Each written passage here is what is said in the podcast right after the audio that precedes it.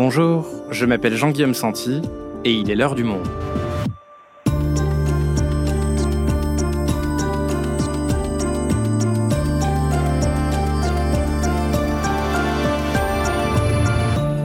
Aujourd'hui, comment le géant du luxe Kering a-t-il fait en sorte que ses dirigeants échappent à l'impôt en les faisant rémunérer par des filiales étrangères?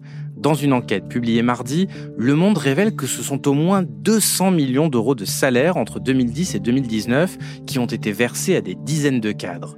Et au départ de toute cette histoire, on trouve le PDG lui-même, car c'est à François-Henri Pinault qu'est initialement suggéré un projet d'optimisation fiscale. Si le dirigeant n'en profitera pas directement, des techniques similaires seront ensuite réutilisées à de nombreux échelons du groupe. Maxime Vaudano est le chef du pôle enquête des décodeurs du monde. Il nous raconte. Évasion fiscale, les tours de passe-passe du géant du luxe Kering, un épisode produit avec l'aide de Cyrielle Bedu, réalisation Amandine Robillard.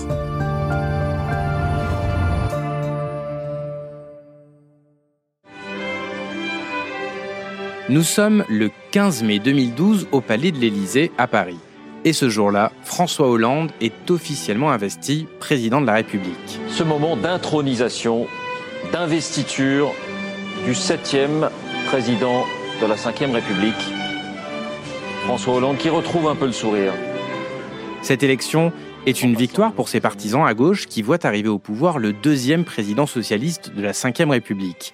Mais pour les Français les plus riches, c'est un véritable coup de tonnerre car François Hollande s'est fait élire sur un programme fiscal qui a fait couler beaucoup d'encre, avec une mesure phare, la taxation à 75% sur les très hauts revenus, ceux dépassant 1 million d'euros par an. Ce que je n'accepte pas, c'est la richesse indécente. C'est des rémunérations qui n'ont pas de rapport avec euh, finalement le, le talent ou l'intelligence ou l'effort. Bref, de tout ce qui fait que les Français ont le sentiment que c'est trop injuste, c'est trop inégal. Ce que je veux être, c'est le président de la justice. Dès l'annonce de cette mesure pendant la campagne électorale, les critiques ont fusé. La Ligue de football professionnel dénonce une mesure qui scellerait la mort du football français en poussant ses meilleurs et très riches joueurs à quitter le championnat de France. Dans le monde du cinéma, Gérard Depardieu, l'un des acteurs français les mieux payés, fait lui aussi comprendre qu'il est prêt à quitter la France. Chez les grands dirigeants, l'inquiétude est tout aussi présente, notamment du côté du fleuron français du secteur du luxe, l'entreprise Kering, dirigée par François-Henri Pinault.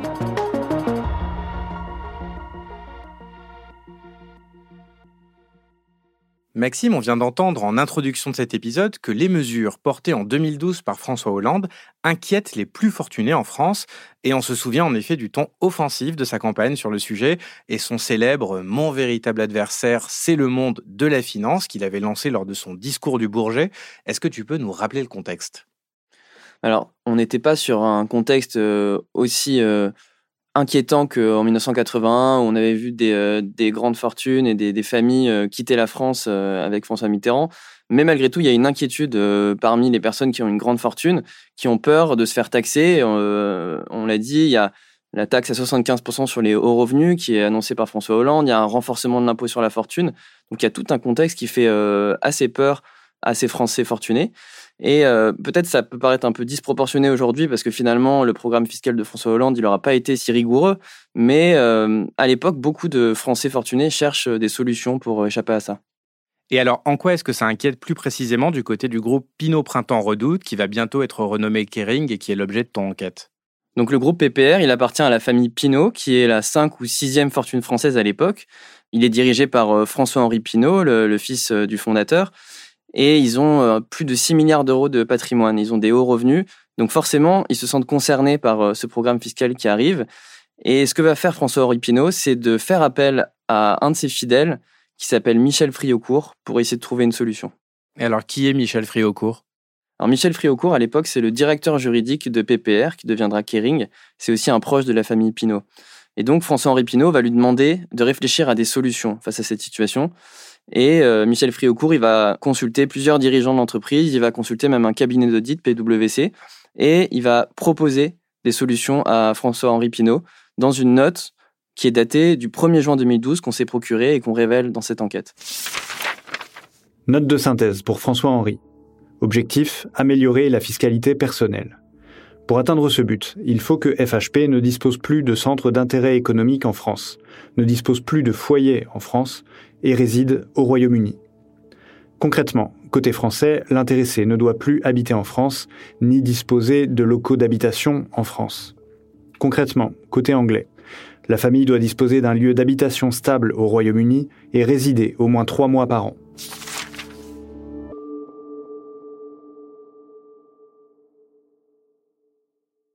On vient d'entendre un extrait de cette lettre. Qu'est-ce qui est concrètement suggéré ici? En fait, il y a toute une feuille de route en plusieurs étapes. Euh, donc, euh, ça prévoit de débarrasser euh, François-Henri Pinault de tous ses actifs en France, les transférer au Royaume-Uni et au Royaume-Uni de le faire déménager là-bas pour bénéficier d'un régime fiscal qui est très favorable, qui s'appelle le non-dom ou non-résident. C'est un, régime qui existe depuis très longtemps au Royaume-Uni, qui permet de ne pas payer d'impôts sur le revenu, sur tous les revenus qui sont gagnés à l'étranger.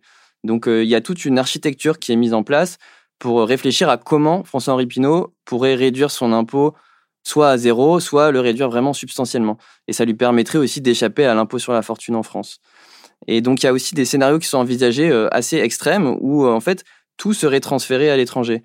Il y a les holdings familiales de la famille Pinault qui s'appelle Artemis Financière Pinault qui seraient transférées vers les Pays-Bas et ça permettrait de bénéficier de règles fiscales favorables entre les Pays-Bas et le Royaume-Uni il y a même une hypothèse de carrément transférer le groupe PPR Kering au Royaume-Uni pour euh, en faire un groupe britannique, ce qui euh, aurait des, conséquences fiscales favorables pour lui. Et personne ne se dit à ce moment-là que c'est sans doute une mauvaise idée. On sait que les riches fortunes françaises qui s'exilent à l'étranger ne sont pas vraiment populaires. Personne ne se dit que ça pourrait nuire à la réputation de Pinot Si, c'est une dimension qui apparaît dans, la note de Michel Friocourt. Il alerte contre un potentiel... Euh, retour de bâton euh, si jamais ça venait à être connu. Une certaine presse dira en France que Pinault est encore et toujours un pirate. Ce discours n'a jamais porté longtemps, on le sait. Ce qui est en jeu, c'est la capacité de croître et de créer, d'être libre. Rien d'anti-français à qui a le courage de comprendre. Mais finalement, Maxime, quelques mois plus tard, ce n'est pas François-Henri Pinault qui fait les gros titres, euh, comme la lettre le dit, d'une certaine presse, mais un autre dirigeant. Non, en fait, quelques mois plus tard, euh, c'est euh, Bernard Arnault qui est au cœur de l'attention médiatique. Bernard Arnault, c'est le grand rival de François Pinault qui est à la tête du groupe LVMH. Et on apprend qu'il euh, a prévu de s'expatrier en Belgique pour payer moins d'impôts. Et ça crée une tempête médiatique. Bernard Arnault, un symbole de la réussite à la française qui s'apprête à devenir belge. La procédure est même déjà en cours, selon les autorités. C'est une véritable pluie de réactions, à coups de crayon sur les blogs des caricaturistes, à coups de gros titres et de petites phrases. Voici la une qui fait scandale. Casse-toi riche con, référence au Casse-toi pauvre con lancé par Nicolas Sarkozy. Donc l'affaire Arnaud, ça devient vraiment quelque chose de très important. Il y a des unes de presse euh, de partout, on en parle dans les télés. C'est vraiment euh, devenu le sujet euh, de débat euh, quasiment numéro un à l'époque. Il y a Libération qui titre euh, Casse-toi riche con, ça fait vraiment une, énorme polémique et ça choque le public français à tel point que Bernard Arnault va être obligé de reculer et il annonce dans le monde qu'il retire sa demande de naturalisation belge et qu'il va rester en France. Et donc, Maxime, dans ce contexte-là, François-Henri Pinault est contraint de renoncer? Alors, on ne sait pas si c'est une conséquence directe de ce qui s'est passé avec Bernard Arnault, mais la temporalité, la chronologie, elle concorde. Ce qu'on sait, c'est que en 2012, il avait établi ce plan euh, grâce à ses conseillers qui lui permettaient de, préparer son exil fiscal euh, au Royaume-Uni et que finalement, il y a renoncé. En 2015, il a annoncé dans le monde qu'il euh, restait en France, qu'il resterait toujours en France et qu'il était fier de payer ses impôts. Et alors Maxime, on a reçu récemment ta collègue Anne Michel qui nous expliquait la différence entre ce qui relève de l'optimisation fiscale légale et de la fraude fiscale illégale. Ici, ce schéma, il relève de quoi? Alors là, vraiment, on est dans un scénario d'optimisation qui est tout à fait légal. Un exil fiscal, c'est vraiment de déménager dans un autre pays pour profiter euh, éventuellement d'une taxation favorable, mais euh, ça reste complètement dans le cadre de la légalité. Et euh, François Pinault, euh, d'ailleurs, il est vraiment parti à Londres après. Il s'est vraiment installé là-bas. Donc, euh, on est plutôt dans une logique d'éthique et de patriotisme fiscal plutôt que de légalité.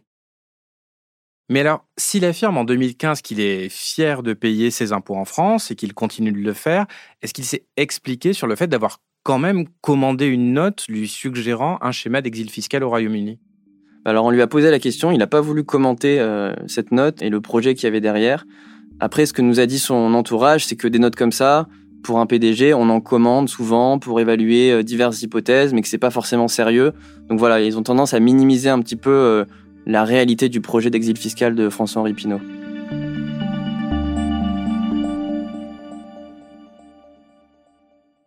Sauf que Maxime, cette note-là, elle a bien servi, alors pas pour Pinault lui-même, effectivement, mais pour son numéro 2, c'est ça?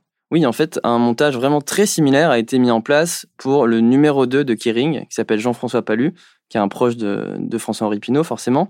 Donc lui, il s'est installé à Londres, réellement, en 2013, et il a mis en place un système similaire à ce qui était proposé dans, dans la note confidentielle qu'on a pu consulter. Donc ce qui est assez inhabituel, c'est non pas qu'il s'installe à Londres, parce que ça relève de sa liberté, mais plutôt la façon dont il était payé. Il n'était pas payé par le groupe Kering en France comme les autres dirigeants euh, le sont. En fait, déjà, il y avait une partie de son salaire qui était versée par une filiale britannique qui a été créée juste pour l'occasion en 2013. Mais surtout, ce qui est plus inhabituel, c'est qu'il avait un deuxième contrat avec une société qui s'appelle Kering Netherlands BV, qui est une sorte de société boîte aux lettres installée aux Pays-Bas, qui n'a pas vraiment d'activité connue à part payer Jean-François Palu. Et ça lui a permis d'économiser combien en impôts? Bah, Ce qu'on sait, c'est que ça lui a permis de recevoir au moins 2 millions d'euros de salaire net d'impôts en 4 ans, parce qu'il y a une disposition favorable des règles fiscales qui, entre les Pays-Bas où il était payé et le Royaume-Uni où il vit, est favorable et permet de ne pas payer d'impôts. Et là, on retrouve exactement le schéma qui avait été proposé à François-Henri Pinault en 2012. Et alors, des contrats qui permettent de contourner ou d'optimiser les impôts payés par les dirigeants et le groupe, c'est une pratique qui a été assez courante chez Kering, selon des faits d'ailleurs largement documentés dans d'autres enquêtes chez nos confrères de Mediapart. Est-ce que tu peux nous rappeler les faits? Oui, en fait, il y a des dizaines de cadres du groupe qui ont bénéficié d'arrangements similaires. Ils travaillaient dans des maisons prestigieuses du groupe Kering, comme Gucci, Bottega Veneta ou Yves Saint Laurent. La nouveauté de notre enquête, c'est un chiffrage. On a pu calculer qu'il y a au moins 200 millions d'euros de salaires qui ont été versés par des filiales de Kering dans des paradis fiscaux, le plus souvent, donc au Luxembourg, en Suisse, aux Pays-Bas, à des employés qui travaillaient en réalité ailleurs, dans les vrais pays où ils exerçaient, quoi, en Italie, en France. Et pour euh, obtenir ce chiffre, en fait, on a croisé plusieurs informations, donc les enquêtes de Mediapart, les données publiques, euh, des documents officiels du groupe, et euh, des documents confidentiels de la police italienne qui a beaucoup enquêté sur Kering. Et donc, on, voit que ces 200 millions d'euros, ils ont été répartis à des cadres, des, des, gens vraiment haut placés chez Kering, comme par exemple le patron de Gucci qui travaillait à Milan, mais était payé en partie par une société au Luxembourg. Et alors ça fonctionnait comment? Imaginons que je sois un haut cadre chez Kering qui rentre dans cette catégorie de salariés qui en bénéficiaient. Qu'est-ce qu'on me propose concrètement à l'embauche? Bah alors, tu vas signer ton contrat. Par exemple, euh, imaginons que tu travailles chez Yves Saint Laurent, tu vas signer un contrat avec Yves Saint Laurent en France.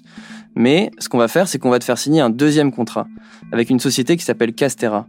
Cette société, c'est une filiale du groupe Kering qui est installée au Luxembourg. Donc une filiale, en fait, c'est pas vraiment une entreprise. Euh, moi, j'y suis allé euh, pour visiter un petit peu les bureaux il y a, il y a deux, trois ans. En fait, c'est une boîte aux lettres qui est dans un petit bureau qui appartient à Kering. Et cette société, c'est juste une société écran qui sert à verser des salaires. Et donc tu vas avoir ce contrat avec Castera qui va te verser une partie importante de ton salaire de façon offshore, en plus de ton salaire officiel. Et en tout, il y a 146 millions d'euros qui ont transité par Castera en 10 ans. Et est-ce qu'on sait exactement qui en a bénéficié? Kering euh, a toujours refusé de divulguer les noms, je leur ai demandé plusieurs fois, mais euh, par les enquêtes et par euh, diverses révélations de presse, on a pu connaître trois noms. Donc on sait qu'il y a eu Patrizio Di Marco et Marco Bizzari, qui sont l'ancien et l'actuel patron de Gucci en Italie, qui ont eu des contrats avec Castera, et également l'ancien PDG de Bottega Veneta, qui s'appelle Carlo Alberto Beretta. Et à tous les trois, ils ont touché au moins 80 millions d'euros à travers Castera. Et alors, est-ce que tout ça est légal, Maxime? Est-ce qu'on sort de l'optimisation fiscale pour rentrer dans l'illégalité? Est-ce qu'on peut travailler dans un pays et avoir un contrat dans un autre? En soi, c'est pas forcément illégal parce que ça peut correspondre à des réalités économiques. Il y a certains dirigeants qui peuvent certes être embauchés par Gucci, mais travailler également pour le groupe Kering à l'international. Donc il y a un peu cette logique-là de les faire payer par une autre structure. Mais en fait, quand le fisc se penche sur cette question-là et considère que ce montage, il est purement artificiel, il est purement fait pour économiser des impôts, le fisc peut un peu taper du poing sur la table en disant que c'est pas légal. Et c'est ce qui s'est passé avec les deux patrons de Gucci que j'ai évoqués. Ils ont tous les deux eu des redressements fiscaux en Italie, à cause de ce schéma notamment, et aussi à cause du fait que Kering les a aidés à avoir une résidence fiscale fictive en Suisse. Donc on voit que dans certains cas, ça peut être considéré comme clairement illégal. Et à part Castera, cette société au Luxembourg, est-ce qu'il y a d'autres euh, filiales, sociétés boîtes aux lettres euh, qui euh, sont utilisées pour rémunérer les dirigeants? Oui, on voit que des schémas un peu similaires ont été utilisés avec d'autres sociétés. Il y a eu deux filiales en Suisse qui ont été utilisées assez largement, qui ont rémunéré au moins une vingtaine de salariés de Gucci pendant plusieurs années. Et ces salariés, ils travaillaient à Milan, mais ils étaient rémunérés par une société en Suisse, ce qui leur a permis d'économiser des impôts, et la plupart ont été redressés fiscalement. Il y a aussi la filiale aux Pays-Bas, dont j'ai parlé un peu plus tôt dans l'épisode, et aussi une autre filiale en Angleterre qui a servi notamment à rémunérer Michel Friaucourt. Donc c'est l'ancien directeur juridique de Kering dont on a parlé au début. Alors Maxime, tu nous as dit que des salariés ont été inquiétés individuellement, des dirigeants italiens notamment, qui ont subi des redressements fiscaux. Qu'est-ce qu'il en est de, de Kering, de la structure de l'entreprise? Est-ce qu'elle a été inquiétée? Alors, à ma connaissance, ils n'ont jamais été inquiétés pour ça. Ils ont eu des gros soucis de fraude fiscale avec des redressements importants sur d'autres dossiers, mais sur ce dossier-là, des rémunérations des dirigeants, rien du tout. Parce qu'en fait, ces schémas, ils sont légaux en soi. Le fait de mettre en place ces contrats, on l'a dit, c'est légal. C'est l'usage qu'en font les salariés qui peut être problématique s'ils font de la fraude fiscale. Mais en fait, au-delà de ça, ces pratiques, elles posent des questions un peu d'éthique et de transparence pour Kering. Surtout quand on revient aux déclarations qu'a fait Kering. En 2012-2013, ils ont été interrogés par une commission d'enquête sénatoriale pour savoir est-ce qu'ils pratiquaient la rémunération offshore. Et ils ont dit non, on ne rémunère pas des salariés dans des pays où ils n'exercent pas leur activité principale. Et donc on voit que c'était un mensonge, puisque ces pratiques de rémunération un peu baroque offshore, elles ont eu lieu et elles viennent contredire ces engagements de l'entreprise.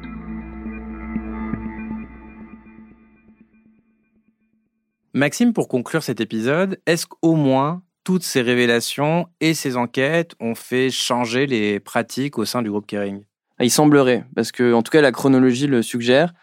Toutes ces pratiques de rémunération double, de rémunération offshore, elles ont commencé à être arrêtées par Kering à partir du moment où ils ont été dans la lumière pour leurs pratiques fiscales, qu'ils ont été sous enquête, que la presse a commencé à en parler. Par exemple, Castera, la société au Luxembourg dont, je parlais, elle est aujourd'hui éteinte et elle verse plus de salaire. Kering, quand on les interroge aujourd'hui, ils disent on ne fait plus de double contrat avec nos hauts dirigeants. Donc voilà, il y a un peu une contradiction aussi dans le, le discours de Kering à dire euh, tout cela était parfaitement légal et parfaitement normal, et malgré tout, on a décidé d'y mettre un terme. Merci Maxime. Merci Jean-Guillaume.